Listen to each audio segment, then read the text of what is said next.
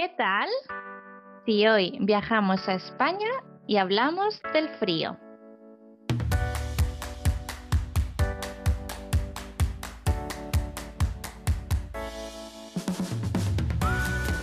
Estás escuchando ¿Qué tal? El podcast para aprender español que te lleva de viaje de México a España pasando por los Países Bajos. Yo soy Alba. Yo soy María. Y este es nuestro viaje número 3.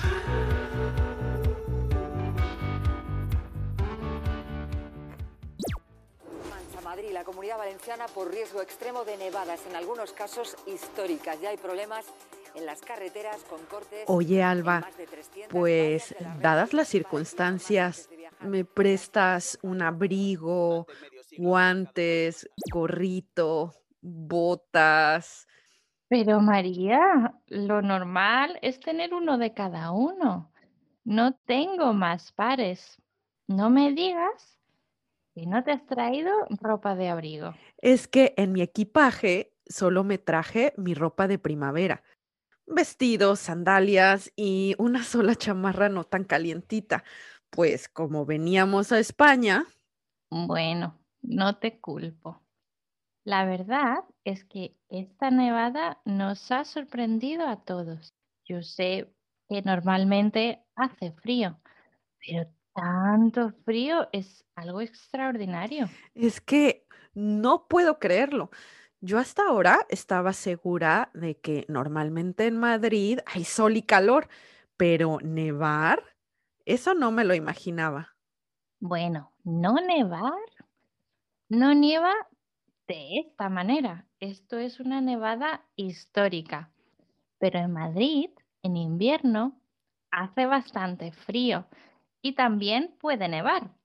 Vale, no es el frío de Siberia, pero las temperaturas mínimas están entre los 0 y los 3 grados y las heladas son muy normales. Entonces, esa idea de que en España hay siempre sol y calor. Calor, no siempre. Y sol, pues depende del lugar. En Madrid y en el interior de España es muy normal tener temperaturas bajas en el invierno, pero el cielo está casi siempre despejado y el sol brilla con intensidad. Vaya, pues, mi intención era por fin usar toda mi ropa de primavera. Ya ves que en los Países Bajos casi no la puedo usar. Ay, esta vez no va a poder ser. Vas a tener que cambiar los vestidos de flores por ropa térmica y palos de esquí.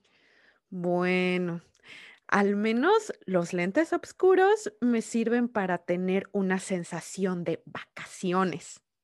Las gafas de sol se me habían olvidado, no solamente para el sol. Obviamente, la nieve también puede brillar mucho. Ah, pues mira, tan mal preparada no estaba, ¿eh? Mm, tendré que inventar algo. Aunque no sé si vamos a estar mucho en la calle. ¿Sabes que en todo Madrid el servicio meteorológico dio un aviso rojo, no? Es decir, un aviso de peligro extremo. Así que vemos que la nieve es muy bonita, pero también es necesario tener cuidado. Sí, es verdad. Las caídas en la nieve no son nada agradables. Oye, con eso que dices que es un poco peligroso y que no es recomendable desplazarse, ¿qué tal si nos ponemos cómodas aquí con un chocolate caliente, churros y hablamos de la nieve?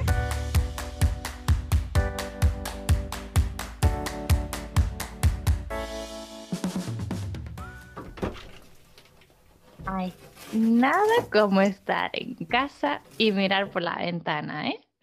Ahora todo está más tranquilo, pero ha habido muchos momentos de caos.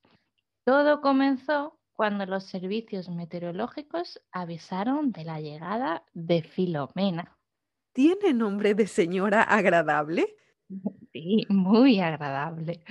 Tanto que el aviso de emergencia era claro, pero creo que casi nadie pudo imaginar la gran cantidad de nieve que finalmente ha caído. Claro, es que yo también veo caer la nieve con escepticismo. La verdad, no lo puedo creer. Ya, aunque esta no es la primera vez que ves nevar, ¿no? No, pero nunca había visto nevar en Madrid. Hmm, pues yo creo recordar de pequeña ver un poco de nieve en Madrid. Además, Madrid siempre va a ser sinónimo de frío para mí. Las veces en mi vida que más frío he pasado han sido en esta ciudad, pero por mi culpa, lo admito. Los del sur no sabemos prepararnos para el frío, así que no tengo mucha experiencia. ¿Y tú? ¿En tu ciudad, en México, nieva o ha nevado alguna vez? Pues tampoco lo vas a creer, pero la primera vez que vi la nieve fue precisamente en mi ciudad, en León. Sí, sí, en México. Tenía como 13 años. Hola, ¿en León puede nevar? Sí, al igual que Madrid, es una ciudad de interior lejos de la costa. Oye, ¿qué idea crees que suena más loca para los turistas? ¿El México del tequila y el sol cubierto de nieve o la España de sol y playa? Creo que es difícil escoger. En esa ocasión no nevó muchísimo, pero para nosotros fue suficiente para impresionarnos. Al igual que aquí, la nieve no era ni es nada común en México, a excepción de algunas montañas y volcanes que por su ubicación e impresionante altura tienen nieve en invierno, como el Nevado de Toluca.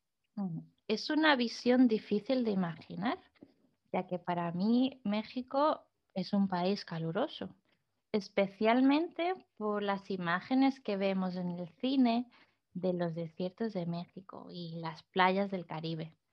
Pero todo es posible, sobre todo en un país tan grande.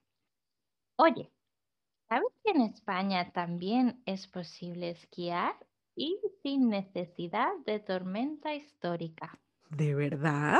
Sí, en Granada. Según mis padres, ahí vi la nieve por primera vez.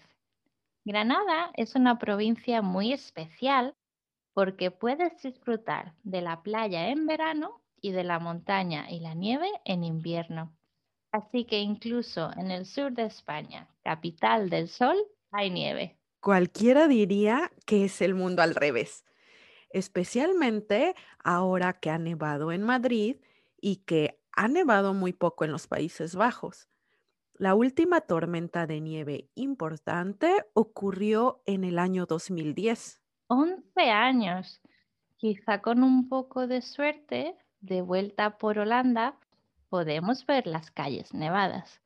Con un poco de nieve tengo suficiente. Sí, es muchísimo tiempo. También quería saber cuándo nevó por última vez en Madrid. Así que les pregunté a mis amigos que llevan muchos años viviendo en Madrid y me dicen que la última vez fue en el 2009. Así que comprendo por qué los madrileños están tan contentos con la nieve. Sí, contentos, ilusionados y con muchas ganas de poder ver la nieve de cerca. Aunque las autoridades recomendaron no salir en plena tormenta, ya que caminar por la calle puede provocar accidentes, aceras resbaladizas, árboles llenos de nieve que pueden caerse en cualquier momento. Sí, lo entiendo. Es que también es muy emocionante, ¿no crees? Claro, a mí también me emociona mucho. Ha habido algunos accidentes, pero también ha habido muchísima gente que de pronto ha podido usar su equipo profesional de nieve. Te prometo que no sabía que en Madrid hay tantos esquiadores. ¿Has visto a la gente haciendo snowboard en la Gran Vía? Sí, todas las fotos son increíbles.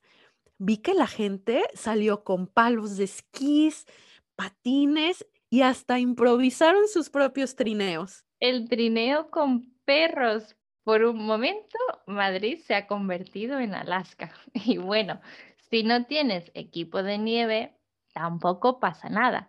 No es necesario salir a la calle para disfrutar de la nieve. ¿Has visto todos esos balcones repletos de nieve? Parece que los vecinos de este barrio se entretienen haciendo muñecos de nieve hasta en sus balcones. Los madrileños han demostrado ser unos artistas de la nieve. He visto incluso una Venus de Milo hecha de nieve. ¡Wow! ¿Y viste los videos de las personas esquiando por la Gran Vía y personas vestidas de época, como del siglo XIX. Sí, esquiando en plena Puerta del Sol de Madrid y parando en una confitería muy famosa, la Mallorquina, para reponer energías, tal y como en una estación de nieve. Me he reído un montón. Ver todas las cosas espontáneas que han hecho los madrileños me ha hecho mucha gracia. Pero como hemos dicho, esto casi nunca pasa en Madrid y provincias de alrededores. Y también ha tenido su parte negativa.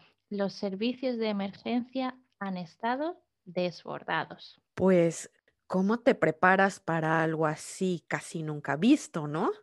En países donde es común el frío, están preparados con palas, sal, cadenas, llantas especiales, ropa térmica y todas esas cosas. Claro, además, el primer día de la borrasca fue algo más suave, pero al día siguiente la cantidad de nieve incrementó muy rápido y la tormenta dejó atrapadas a muchas personas en sus coches de camino al trabajo o casa. Más de un día entero atrapados en la carretera en medio de ningún lugar. Uy, no me lo puedo imaginar. Pues sí. Así que ha tenido sus cosas buenas y malas. Te lo pueden contar los madrileños mismos.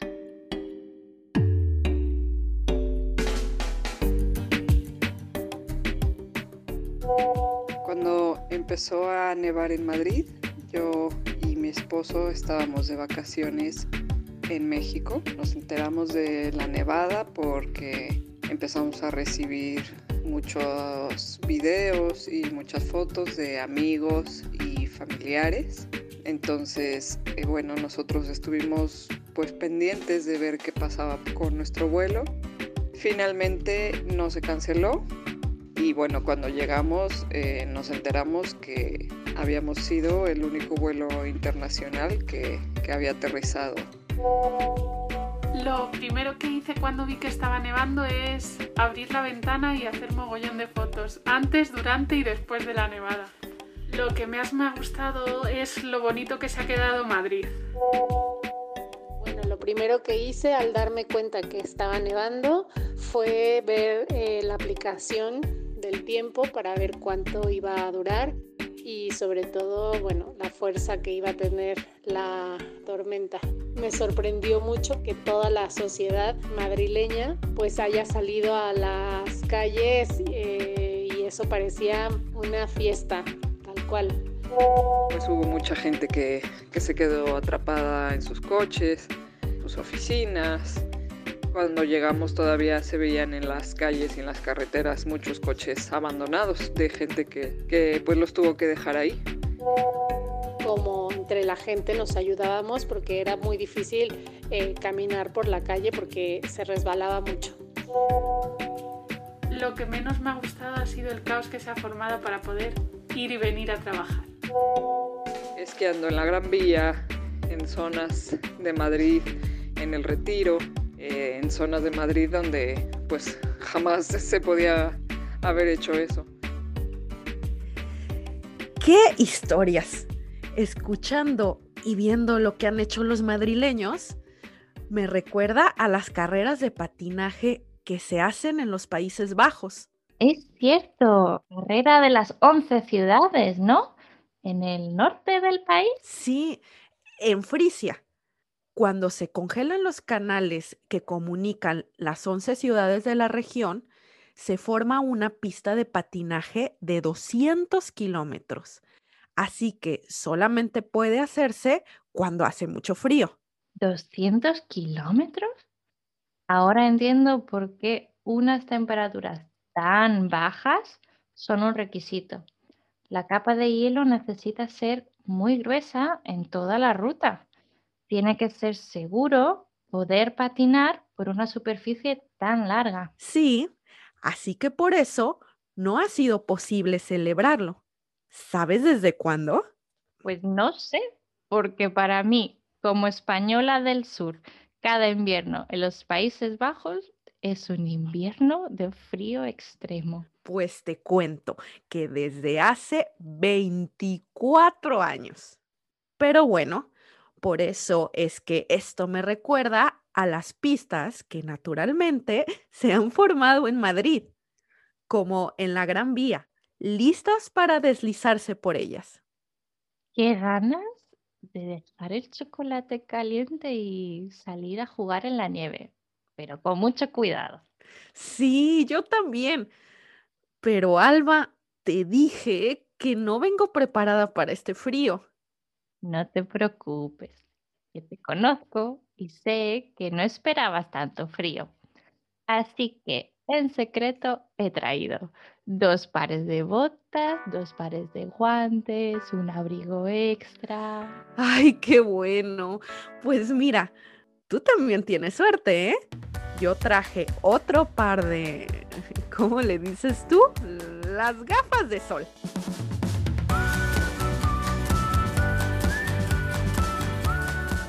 Aquí termina nuestro tercer viaje. Puedes escribirnos en nuestro blog para contarnos cuándo has visto la nieve por última vez. Recuerda que tienes la transcripción disponible en nuestra web, fotos que complementan este episodio y además ejercicios para practicar. Muchas gracias por escucharnos. María y yo ahora vamos a preparar la maleta para nuestro próximo destino. ¿Qué tal si tú y yo nos vemos en el próximo viaje.